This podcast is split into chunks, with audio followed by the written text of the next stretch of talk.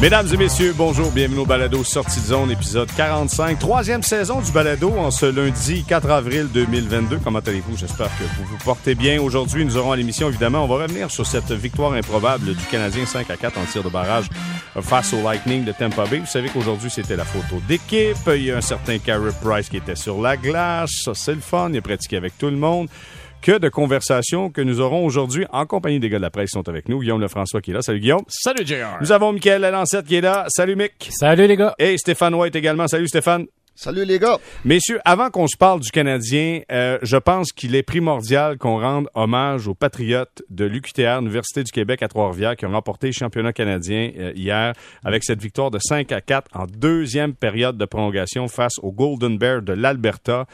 Sincèrement, c'est du bon hockey on n'en parle pas beaucoup, mais il y a beaucoup de talent là-dedans. Euh, tu sais, Mathieu Darche vient du, euh, du système euh, universitaire canadien, québécois, entre autres. Les gars, peut-être juste un petit, un petit tour rapide sur, sur ce match-là, cette victoire-là des Patriotes. Ben, moi, je, je, ce que je trouve bien, c'est que, tu sais, on le sait, là, les Patriotes, c'est la seule avenue. Si t'es si tu es québécois, que tu veux rester au Québec, tu veux étudier en français, c'est ton seul hockey de, de, de, de haut niveau que tu peux jouer après ta carrière dans, dans le junior majeur. Donc, tu sais, ces succès-là pour, le, pour les Patriotes, ben c'est tant mieux. C'est une belle, une belle carte de visite, comme on dit. Euh, maintenant, c'est à espérer, évidemment, qu'il y, ait éventuellement plus d'options pour, euh, pour les Québécois francophones. Mais tu sais, ce succès-là des, des, des, des Patriotes, c'est absolument fabuleux. Puis en plus, vous avez joué dans une conférence, euh, tu sais, avec des équipes euh, deux équipes à Ottawa dans leur conférence. C'est comme pas des c'est pas des, des, des, des, conditions idéales là, pour euh, euh, sachant tout le hockey de, de, de, haut niveau qui se fait au Québec. Donc c'est dans des conditions pas faciles, ils ont réussi à gagner puis c'est c'est formidable. Michael, de ton côté? Ben je reprends la balle au bon par rapport à ce que Guillaume vient de dire. sais pour moi hier soir, il y avait 25 histoires individuelles, mais il y avait surtout une grande victoire collective, celle des Patriotes, du seul programme francophone universitaire au Québec. Puis tu sais dans trois semaines à peu près, là, il y aura un comité là, qui va émettre ses euh, recommandations au gouvernement, puis il va être question de hockey universitaire. Et espérons que ce qu'on réussit à sommer du côté de Trois-Rivières, ben à un moment donné, ça fasse des petits ailleurs au Québec pour permettre à nos joueurs d'ici de jouer au Québec. Alors ça, c'est la première des choses. Puis comment, euh, moi pour moi, hier, c'est l'histoire du gardien de but, là, Alexis Gravel, 66 arrêts, c'est exceptionnel. Tu sais, ce gars-là, il y a moins de trois ans, avait perdu la, la coupe, la coupe mémoriale en finale euh, du tournoi. Puis de le voir gagner comme ça, il y a eu un rôle clé dans cette victoire-là. Alors, chapeau patriote, ils ont fait fier, ils ont euh, fait honneur au Québec euh, dans, leur victoire. Puis c'est une belle nouvelle aussi pour le hockey québécois. Stéphane, de ton côté? Ben, c'est le fun, c'est le fun de voir ça. Puis je pense que ces gars-là le méritent de, sortir de l'ombre un peu là, depuis une couple d'années, surtout avec la pandémie.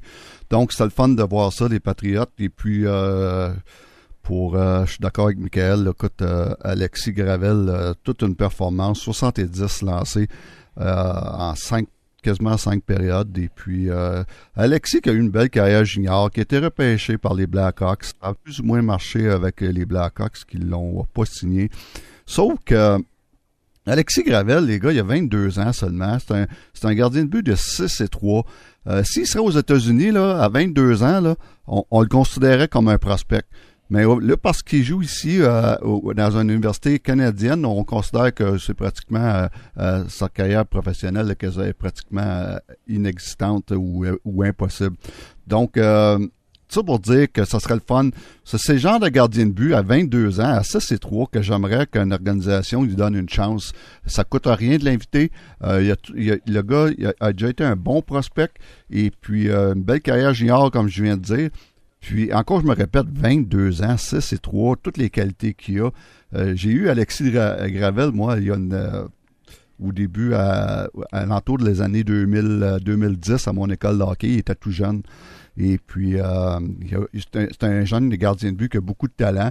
Et puis, on, connaît tous son père, François, qui a déjà appartenu, appartenu à l'Organisation du Canadien comme gardien de but ici, également, qui a eu une belle carrière, François, en, Europe particulièrement. Donc, euh, félicitations Alexis, euh, toute une performance et puis euh, ces genres de gars, comme je dis, là, tu, donnes un break dans East Coast League, il coûte rien, puis peut-être qu'après ça, tu l'amènes dans l'américaine, puis à un moment donné, ça peut être un, late, un late bloomer, comme on en voit tellement aux États-Unis, ou même en Europe. On amène des gardiens de but de l'Europe à 23, 24 ans, ou des, Américains à 23, 24 ans. Et puis on considère un gars comme Alexis euh, Gravel à 22 ans, ce qui est fini. Ça n'a aucun bon sens. Et en plus, si tu es avec les Patriotes de l'UQTR, tu parles de la East Coast Hockey League, tu as un club qui s'appelle les Lions de Trois-Rivières, euh, tu es comme pas pire à côté. là. Tu sais, C'est pas trop long prendre ta poche puis t'en aller dans l'autre aréna. là. Pas... Exactement. Ça serait, moi, il serait un beau risque, mais anyway. Tout ça pour dire félicitations Patriotes, puis euh, particulièrement Alexis, euh, quelle, quelle performance. Ben, on les félicite, c'est toute une performance. Puis juste un petit mot sur le, le réseau universitaire au Québec. Je pense que c'est le temps qu'il y ait d'autres universités francophones qui s'impliquent là-dedans, euh, qu'on ait une division québécoise. Oui.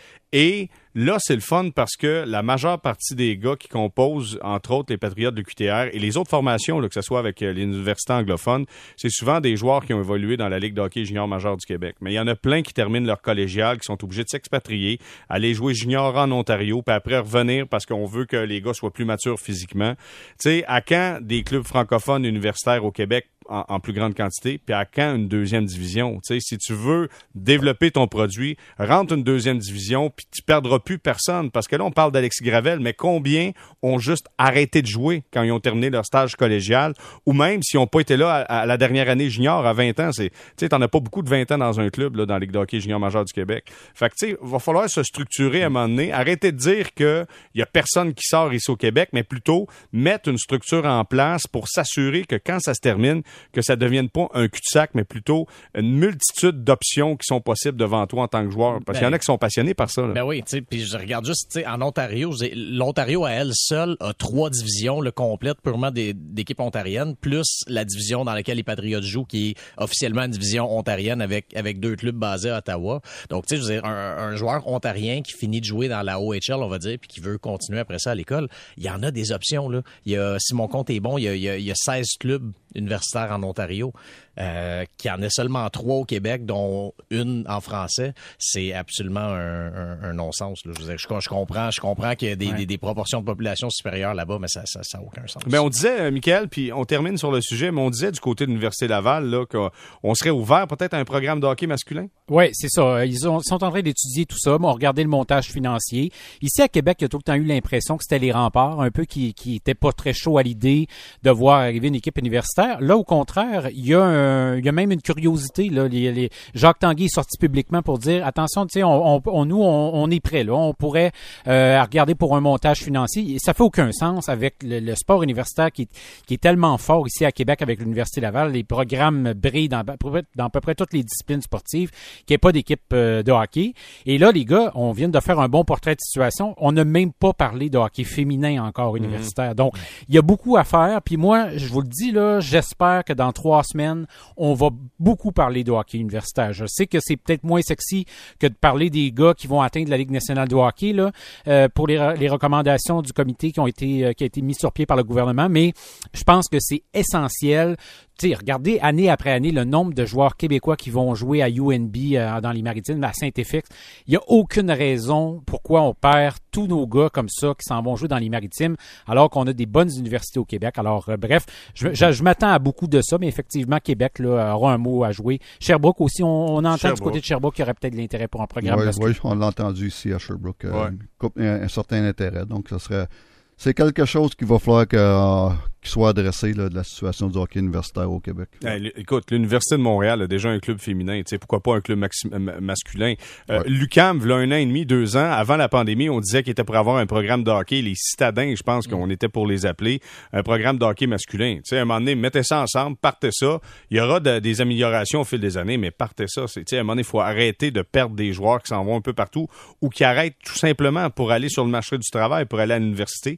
Fait donc, je pense qu'avec la victoire des Patriotes, ça nous amène une belle conversation. Bon, euh, maintenant parlons du Canadien qui l'a emporté 5 à 4 en tir de barrage face au Lightning de Tampa Bay. Je fais un tour de table, je commence avec Michael. Euh, comment tu as vu ce match-là? Encore une fois, le Canadien qui ne lâche jamais, revient dans le match à plusieurs reprises et trouve le moyen de gagner face au Lightning. Oui, et c'est les jeunes, encore une fois, qui, euh, en bonne partie, ont participé à ce, ce match-là. J'ai pensé à toi après, après la victoire. Bon, tu avais ouais. calé la shot, comme on dit. Alors, félicitations. Tu t'en parles d'abord. Ah, c'est correct, je suis content. Ah, écoute, tu te passes à la palette. Ah oui, sais. Mais euh, mais bref, non, écoute, j'ai trouvé, euh, encore une fois, on revient à ça, mais le Canadien lâche, lâche pas et ça, vaut son pesant d'or. Sincèrement, là, on, on a l'impression peut-être un peu de se répéter. Euh, j'ai moins été convaincu du Lightning. Je trouvais qu'il manquait peut-être un petit peu de, de, de conviction, mais euh, je dois, on- moi, je veux, je préfère voir ça du côté positif pour le Canadien. Encore une fois, les gars, les- les- les- euh, l'équipe a du caractère, puis on aime voir ça à ce moment-ci de la saison, alors que, euh, tu sais, on savait, là, c'était en plus c'est un voyage hyper difficile. Alors de finir en beauté comme ça, je pense que euh, c'est encourageant pour la suite. Bon, ben justement, prenons ça euh, au rebond, euh, ce que Michael a- a- avance avec la performance du Lightning. Et Stéphane, je me tourne vers toi. Euh, Est-ce que c'est un bon match canadien ou un mauvais match du Lightning de Tampa Bay? Ben, pour être honnête, je pense que c'est les deux. Euh, les deux, j'ai, Canadiens, c'est certain qui donnent, qui, qui donnent un, un bon show. Euh, les gens n'arrêtent pas, ils ont confiance en eux, ils sont pas impressionnés par personne. Et puis, il faut lui donner le mérite qui lui revient. Euh, Jake Allen, encore une fois, plus de 40 lancés, a été très très bon, malgré quatre buts. Euh, ce que le monde vont, peuvent dire, waouh, c'est beaucoup de buts, mais si on regarde le match, il, a été très très très bon. Et puis, euh, du côté du Lightning, ben, j'ai, comme eu l'impression qu'ils ont pris une avance à un moment donné, d'une coupe de buts.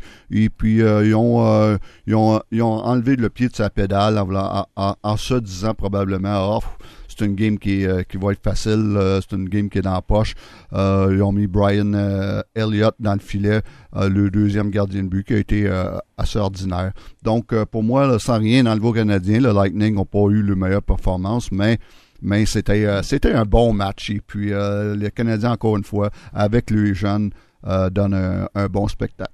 Moi, Ben, moi, j- moi, oui. j'aimerais juste m'opposer vivement, par exemple, à ce que Stéphane vient de dire, parce Oh. que Brian Elliott nous a fait un beau two-pad stack. Ah ben oui! Comme dans les années 80, Ouais, comme à la belle époque. Juste pour ça, moi, je trouve que c'est- ça mérite d'être souligné. De Euh, côté, ouais, ça ressemblait à lancer compte un peu, t'as raison. Ouais, ouais. ex- exact. Mais moi, ce que, ce que, ce que je remarque aussi, par contre, le Canadien, mine de rien, a failli battre le Lightning trois fois cette année. Parce que rappelez-vous, les deux matchs au mois de décembre, là, c'est des matchs que le Canadien menait jusqu'à très, très tard en troisième période, puis s'est fait remonter à toute fin.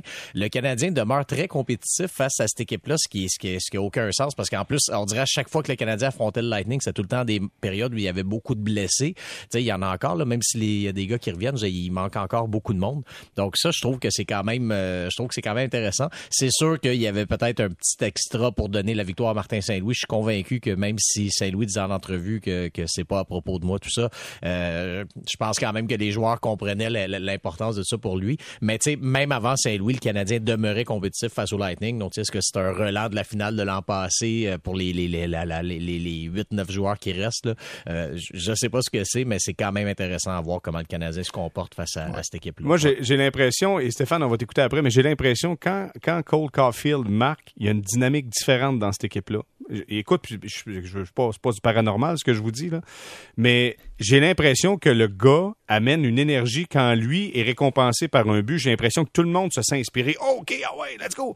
Il a quand même marqué son 15e filet. Encore une fois, un lancer qui était euh, des ligues majeures. Il a eu des chances de marquer. J'ai l'impression que c'est un peu la bougie d'allumage offensivement. Je sais pas ce que vous en pensez. Steph, tu penses quoi de ça, toi? Ben, c'est, certain, t'as raison. On dirait que c'est contagieux. Quand lui score ou qu'il y a beaucoup de, bonnes, quand il patine avec la rondelle, il bouge ses pieds ou, ou qui, euh, qui, euh, décoche des lancers, euh, euh, des, des, qui a des, bonnes chances de scorer. On dirait que c'est contagieux dans cette équipe-là. C'est un, un gars qui amène tout le monde dans son sillon. Quand tu le vois pas pantoute dans un match, tu le vois pas pantoute, c'est vrai qu'on dirait que tout est plus, calme, il se passe pas grand-chose. Euh, je suis complètement d'accord avec toi. C'est vraiment le, le terme est très bon. Bougie d'allumage, c'est lui qui, qui spark cette équipe-là. Puis euh, euh, non, comme je disais tantôt, euh, c'est un, bon spectacle. C'est le fun de les voir jouer.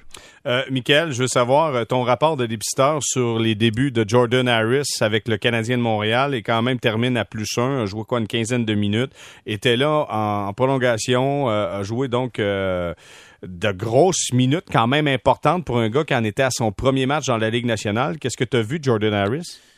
Ben moi je l'ai trouvé très bon, sincèrement. il était pas, il avait pas l'air d'un gars dépassé par les événements. Euh, il, bon, je sais qu'il a dit qu'il était nerveux au début, mais euh, sincèrement, euh, je trouvais qu'il avait l'air en, maîtrise de ses émotions. C'est un bon patineur, il est mobile. je, je c'est pas évident. On en parlait la semaine passée pour les défenseurs particulièrement. Moi je l'ai trouvé très bon, une bonne vision du jeu. Puis je trouvais qu'il prenait de bonnes décisions sur la glace. il a gardé ça assez simple, mais c'est quoi?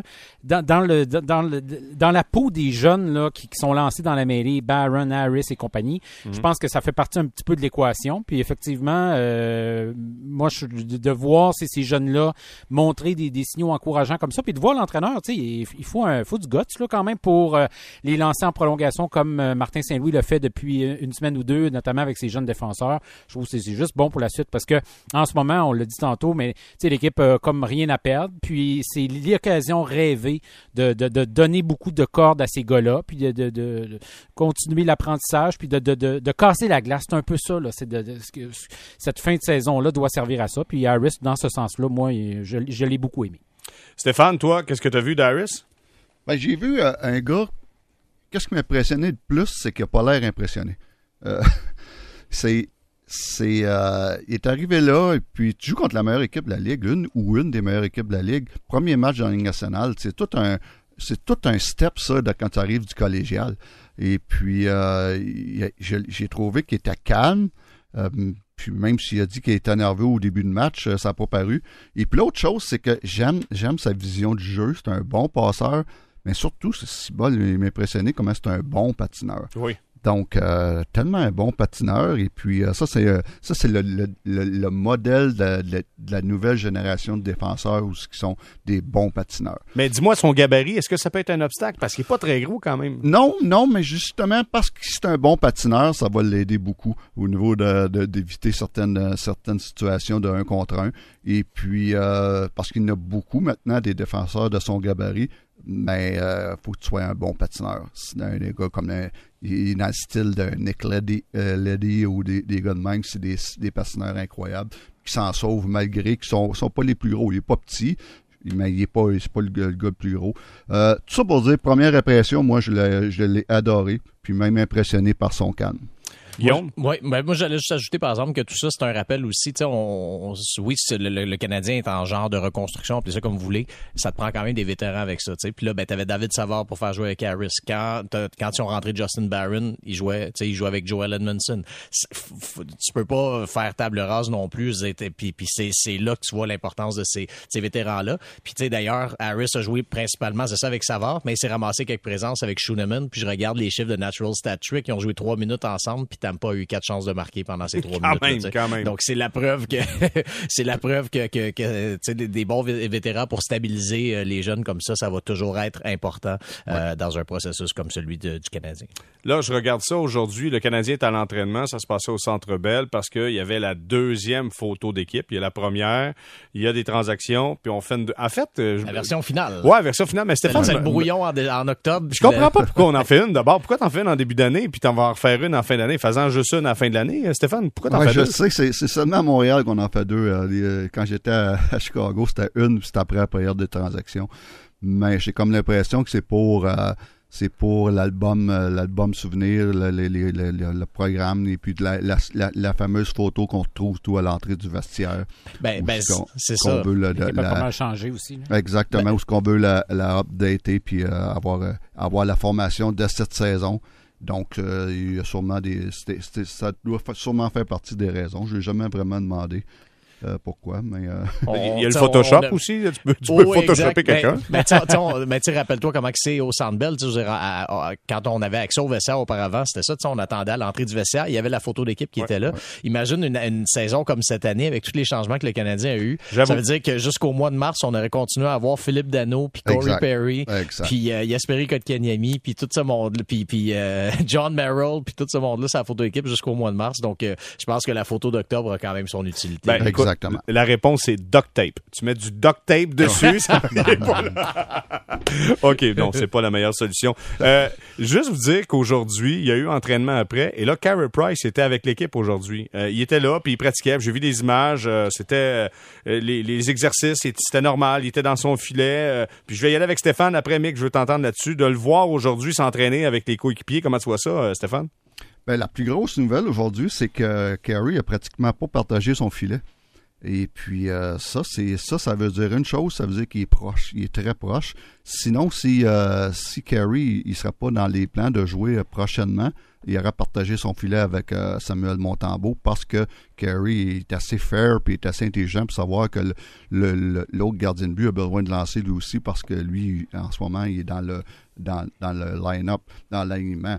Donc, si Carey a décidé de prendre son filet, puis je le sais parce que j'ai participé à beaucoup de, de réhab avec Carey, et puis quand il décidait de prendre son filet, ça, ça veut dire que, ôtez-vous de là, je suis, je suis proche, et puis j'ai besoin d'avoir beaucoup de répéti- répétitions parce que ça sera pas trop long. OK, fait que c'est lui qui décide. Quand c'est lui qui décide, je suis là, je suis là. Euh, Les autres le savent. Mon tambour va pas le voir. Hey, c'est parce que j'aimerais ça moi aussi. Il, il attend. Puis quand l'autre il dit oui, ben là, il peut y avoir un changement, c'est ça? Ben, il décide, c'est certain qu'il ne décidait pas tout seul. Euh, Il me disait, Steph, euh, j'aimerais ça, là, avoir mon filet, tout ça. Puis, quand, on, pensait que, OK, oui, il est proche d'un retour, ben, c'est sûr que faut tu lui donnes le filet le plus, à lui tout seul pour qu'il ait le plus de répétitions.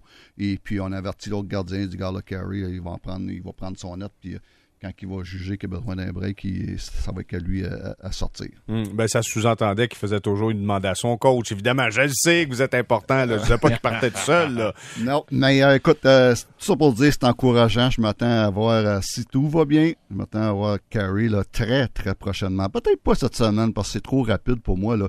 Euh, il- c'est sa première pratique avec l'équipe depuis déjà quasiment deux, deux semaines qu'il a, été, euh, a- qu'il a- qu'il a eu un virus qui était malade. L'équipe était partie une semaine de temps sur la route. Donc, ça va y prendre trois, quatre bonnes pratiques avec l'équipe. Puis après ça, mais oh, je pense que on, on- on va le voir. Ben, Mais- oui, on regarde le calendrier, tu sais, puis ben, à partir du moment où on dit que c'est trop tôt cette semaine, justement, c'est ça. Tu sais, t'as Ottawa demain, au New Jersey jeudi, euh, c'est pas si mal, mais après ça, samedi à Toronto, euh, je pense pense pas que c'est le genre de contexte dans lequel tu veux ramener non plus Carey Price, euh, tu sais, qui a pas joué depuis un an, tu le ramènes contre la grosse attaque des Maple Leafs, euh, Hockey Night in Canada, samedi à Toronto. Donc, tu sais, après ça, là, t'as- t'as- la semaine prochaine, là, de Winnipeg, Columbus, euh, euh, Islanders, t'as- t'as t'as- t'as quand même quelques occasions pour le ramener. Il reste en ce moment 13 matchs à saison. Euh, S'il joue pas cette semaine, il en restera, il en resterait 10 à ce moment-là, la semaine prochaine. Donc, tu sais, ça serait la chance pour Price d'en jouer peut-être 5-6 et puis de, de repartir, de finir la saison sur, sur une note positive. Mick, euh, oui, Carey Price, et euh, si tu veux dire ton mot là-dessus, t'es es le bienvenu, mais il y a également notre ami Brandon Gallagher qui a dit « I'm good to go Euh, Lui qui a raté quoi? Huit matchs, Gallagher quand même, et euh, pourrait faire un retour également. Comment tu vois la situation? Ben, moi, je, je trouve que c'est bon, tu sais, que premièrement, c'est des signaux encourageants le- de, de, de voir cette progression-là, des gars qui sont capables de, de revenir. Puis, tu sais, moi, je pense plus, plus le Canadien va être en mesure d'avoir entre guillemets une équipe complète d'ici la fin, mieux c'est, parce que tout le monde continue d'être en évaluation, peu importe euh, qu'est-ce qui arrivera dans, dans, dans cet été. Puis, euh, de pouvoir terminer la saison avec le, le plus de, de, tout ton personnel que, que tu as sous la main, moi, je pense que c'est une bonne, c'est une bonne nouvelle. Dans le cas de Price, moi aussi, j'aimerais ça là, le voir plus tôt que tard. Puis il y, a- des circonstances, puis je pense que, euh, comme Guillaume le, bien dit, là, euh, je pense qu'on va vouloir le placer dans des situations gagnantes avec raison. Euh, donc euh, voilà, j'ai j'ai pas pas autre chose à, ajouter là-dessus que euh, moi j'ai je trouve que ce serait une bonne chose justement que cette équipe-là euh, puisse finir la saison la plus complète possible. Puis on, va espérer que ce soit le cas. Et peut-être juste euh, avant qu'on aille faire un tour du côté de la pause, juste vous dire que euh, le Canadien a signé Emile euh, Heinemann pour euh, trois ans.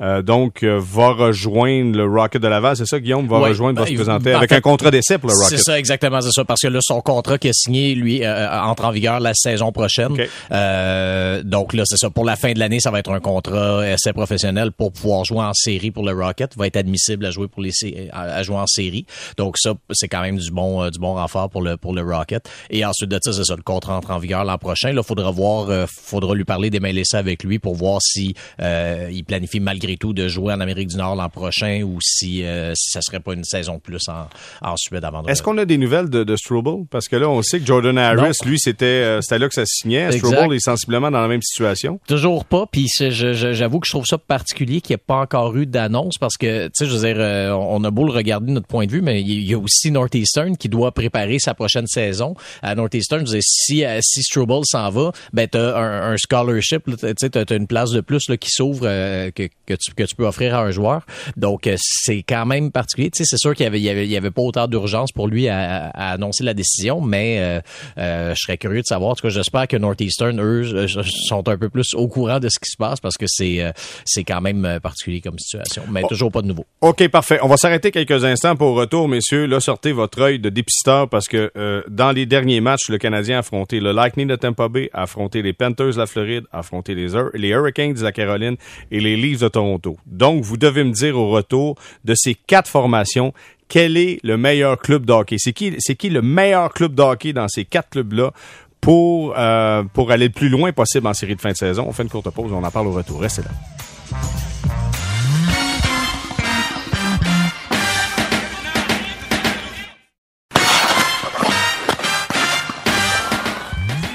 On est de retour au balado Sortie de zone, épisode 45, troisième saison, avec Guillaume Lefrançois, Michael Lalancette, Stéphane White. Messieurs, le Canadien a eu des grosses pointures quand même à affronter. Tampa Bay, Floride, Caroline, Toronto. Je vous pose la question comme ça, puis je fais un tour de table. Je commence avec Guillaume. Quelle est la meilleure formation dans ces quatre clubs-là, selon toi?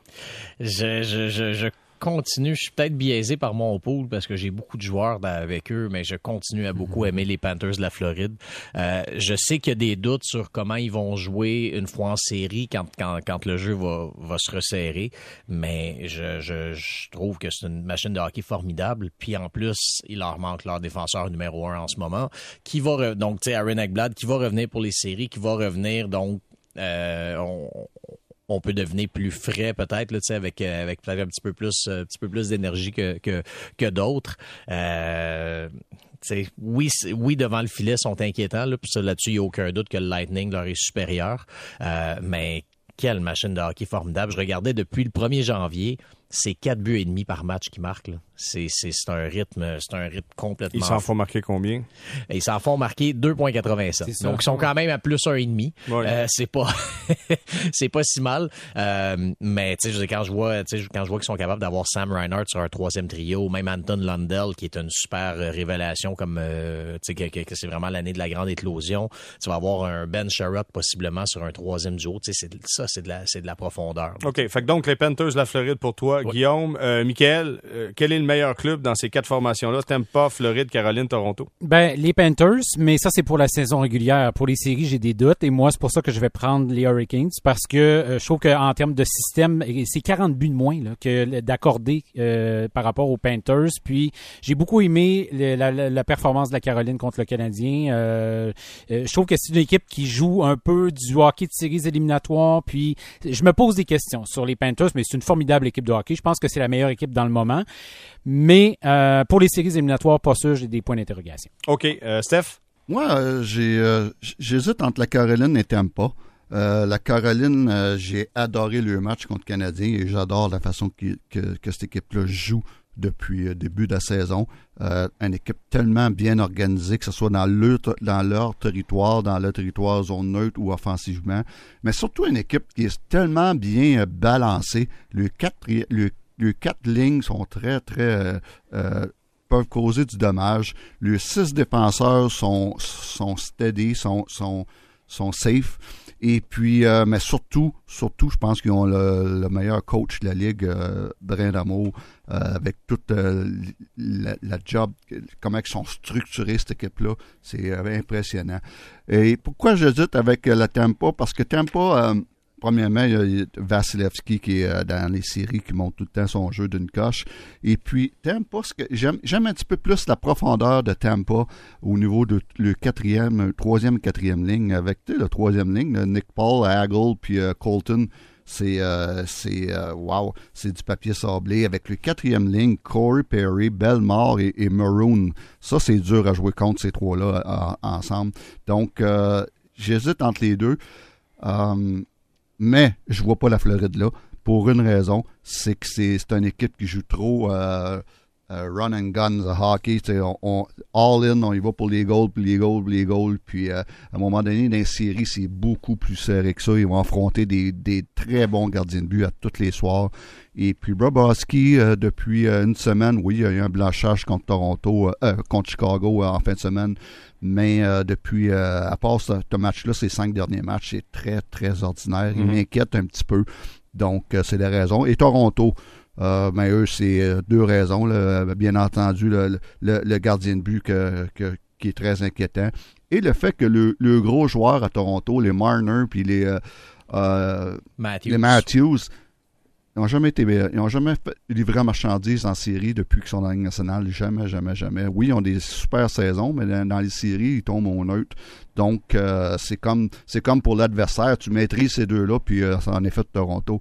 Euh, donc, ça, va être eux autres à prouver qu'ils peuvent finalement faire la job. Moi, je vais avec les Hurricanes de la Caroline aussi. Sincèrement, ce club-là me semble euh, très bien balancé, rempli de talent. Évidemment, là, c'est à savoir si les jeunes de l'expérience des séries pourront être capables d'en profiter et d'amener ça dans les prochaines séries de fin de saison. Mais, tu sais, Tampa Bay, je les ai trouvés rassasiés j'ai trouve rassasiés comme équipe. sais, ils en ont quand même mhm. collé deux de suite. J'ai pas. Puis c'est sûr que c'est juste la saison régulière. Mais tu sais, Vassilievski peut tellement leur donner un coup de pied dans le derrière pour dire là, c'est le temps de commencer à jouer avec ses performances sur la glace. Fait qu'il pourrait, il pourrait redevenir ce que le Lightning de Tampa Bay est capable d'être, mais présentement, je les trouve rassasiés. La Floride, le gardien de but, encore là, ce que je disais, c'est que c'est comme un peu des grinders de luxe. Si ça travaille fort, mais c'est toujours en avant, en avant, en avant.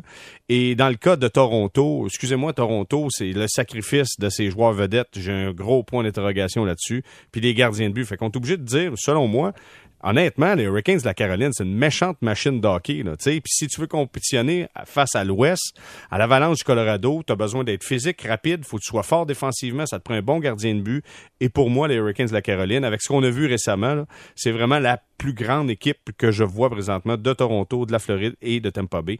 Donc, je vais y aller également avec les Hurricanes de la Caroline. Messieurs, est-ce que ça vous tente de donner un petit coup de main à la Ligue nationale de hockey? Je pense qu'ils en ont besoin, là, OK?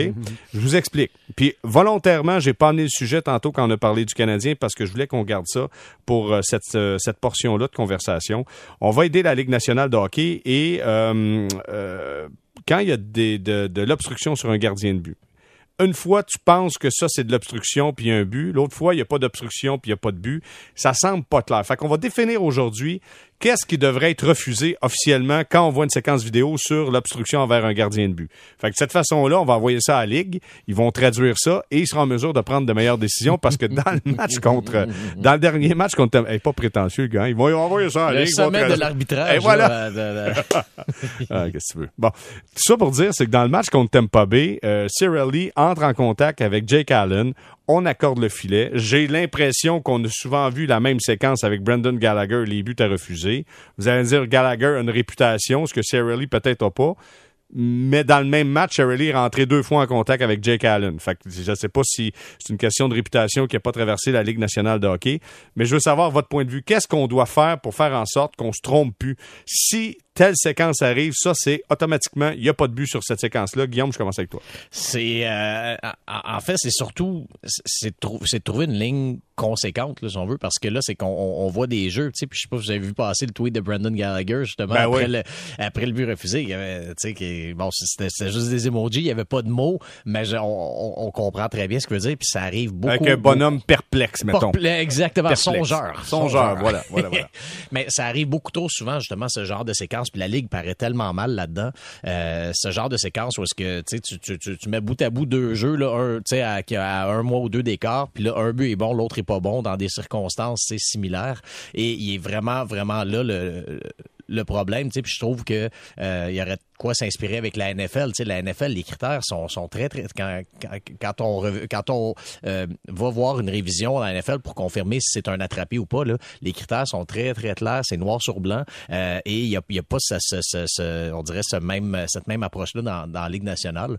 Donc, c'est clair, mais il faut, faut absolument que la Ligue réagisse dans le New York Post, Larry Brooks, qui est quand même pas mal un des, un des columnistes les plus influents de la Ligue nationale, sa chronique, c'était là-dessus. Là, c'est pas, pas un journaliste de Montréal qui se plaignait des, des, des, décisions contre le Canadien. Là, c'est, dans le New York Post. Puis il dit, regarde, là, tu sais, il dit, quand, euh, pourquoi quand, quand c'est des erreurs comme ça avec les officiels, on dit tout le temps, ben, c'est pas facile d'arbitrer, mais tu sais, il dit, prends, prends d'autres prends d'autres métiers, on dit pas euh, c'est pas facile. Je dis c'est il y a une attente, il y a une attente de performance exacte, mais tu sais donc oui les arbitres ont leur part de responsabilité là-dedans, mais la ligue surtout doit euh, doit doit clarifier le règlement et s'assurer que ce soit plus constant euh, d'un match à l'autre. Moi un gars qui glisse sans être poussé par personne, qui glisse directement dans le gardien de but, qui amène un but, pour moi, c'est inconcevable qu'il y ait un but. Mhm. Il n'y a personne qui l'a poussé. Si tu rentres en contact avec le gardien, tu rentres la rondelle, tu as glissé tout seul, puis il n'y a personne qui t'a poussé, touché ou quoi que ce soit. Ça, je ne comprends le pas. capable de se défendre. Mais non, mais c'est impossible. Je ne comprends pas comment tu peux accorder un filet Michael, ton point de vue.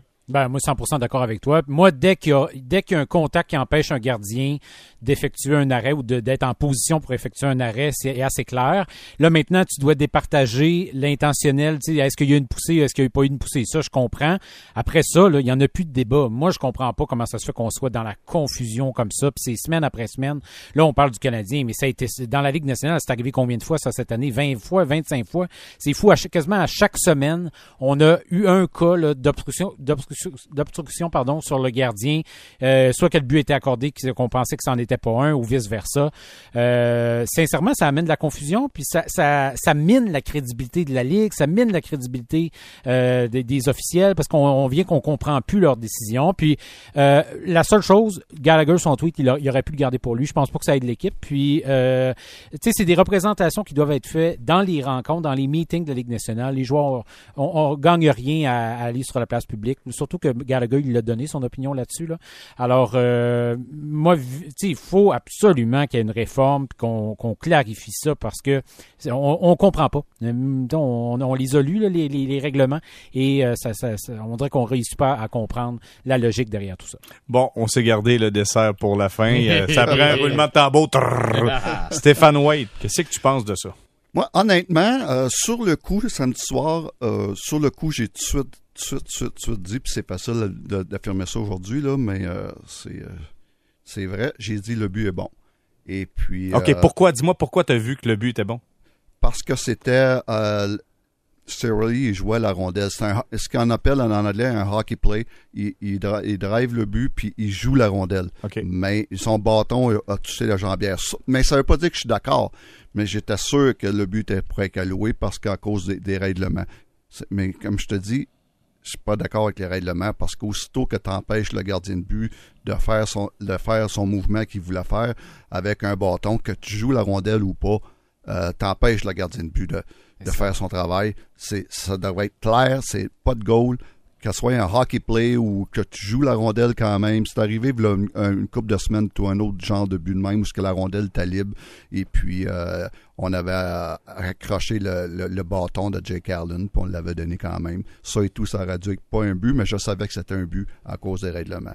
Donc, c'est certain que, je, vais, je vais prêcher pour protéger les gardiens de but parce qu'en même temps, les gardiens de but, tu focuses la rondelle.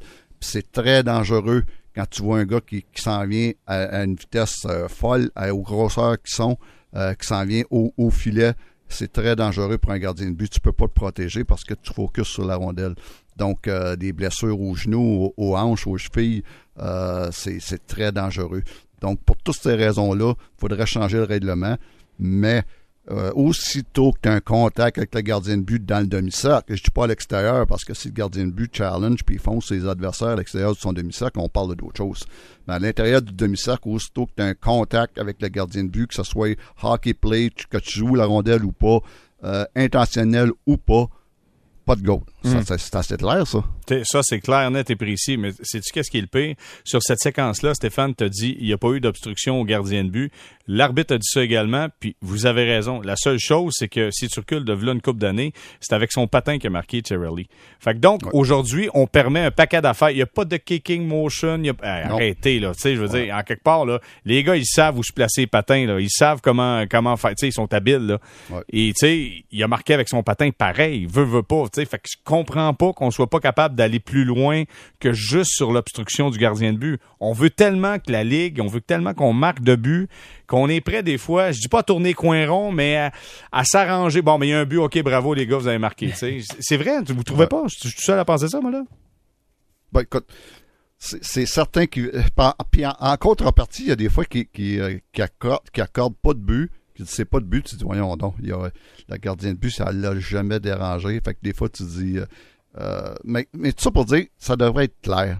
Tu sais, simplifiez-vous la, la, la, la, tâche, les gars, à la Ligue nationale. C'est il y a un contact à l'intérieur du, gardien, du demi-cercle, que ce soit intentionnel ou pas, que ce soit un hockey play ou pas, que ce soit poussé ou pas. C'est pas de but. C'est tellement simple. Hmm. En tout cas, une pensée, avant qu'on fasse un petit tour du côté de la pause, une pensée pour notre collègue Stéphane Auger, qu'on appelle à TVA Sport. Puis pauvre gars, qu'est-ce que tu penses de ça, Stéphane? Lui, il pense quelque chose, mais il sait pas ce que la Ligue pense. C'est qu'à oui, mais là, attends, je sais pas, là, on va voir. Hein, mais tu sais, pauvre gars, honnêtement, c'est pas un job facile qu'il a à faire. C'est un rôle ingrat, hein, tu sais, puis souvent, il a pas vraiment eu le temps de, de voir beaucoup de reprises non plus avant de, avant de devoir rendre son verdict. Alors, pas évident. Non, non, pauvre gars, c'est sûr et certain, c'est pas facile pour lui. OK, on s'arrête quelques instants, puis au retour, je veux parler de Keith Yandel qui a été euh, qui a été mis dans les estrades et ça a stoppé cette séquence de matchs consécutifs de 989 matchs de suite euh, dans la Ligue nationale de hockey. Les Flyers veulent faire jouer les jeunes. Je veux savoir ce que vous en pensez. On s'arrête quelques instants. Restez là.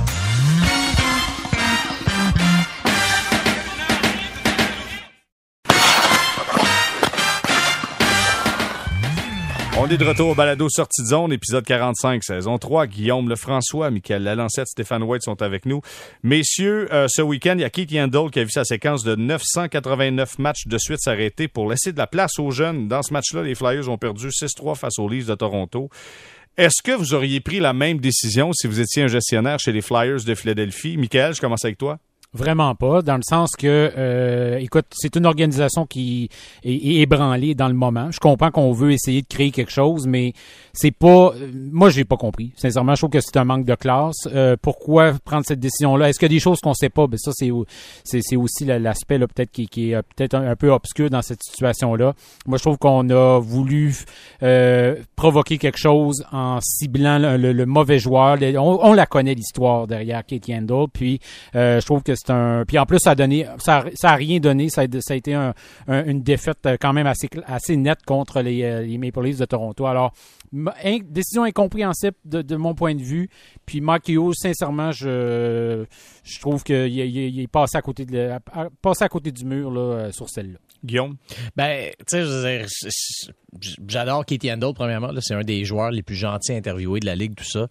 En même temps, les Flyers ont quand même l'an prochain à développer, euh, à, préparer. ils sont éliminés, il reste quoi, même pas 15 matchs à jouer. Là. Ouais, non, c'est ça, exact. Mais tu sais, tu rentres, tu là, tu sais, il, rentre Cam York tranquillement, qui était le choix de premier tour, repêché juste avant Cole Caulfield en, 2019. Il rentre euh, Ron Attard, qui est un choix de troisième tour, lui qui se développe sur le tard, mais qui, a une progression intéressante. Le regarder, il est moins 4 après deux matchs, donc ça, ça va pas bien. Mais je veux dire, c'est des gars comme ça qui ont, qui ont besoin de millage. Là, après ça, ben, tu sais, t'as Provorov, Ristolainen, Sanheim comme, comme vétéran qui bouge pas, donc ça te vraiment juste un, un, sixième poste.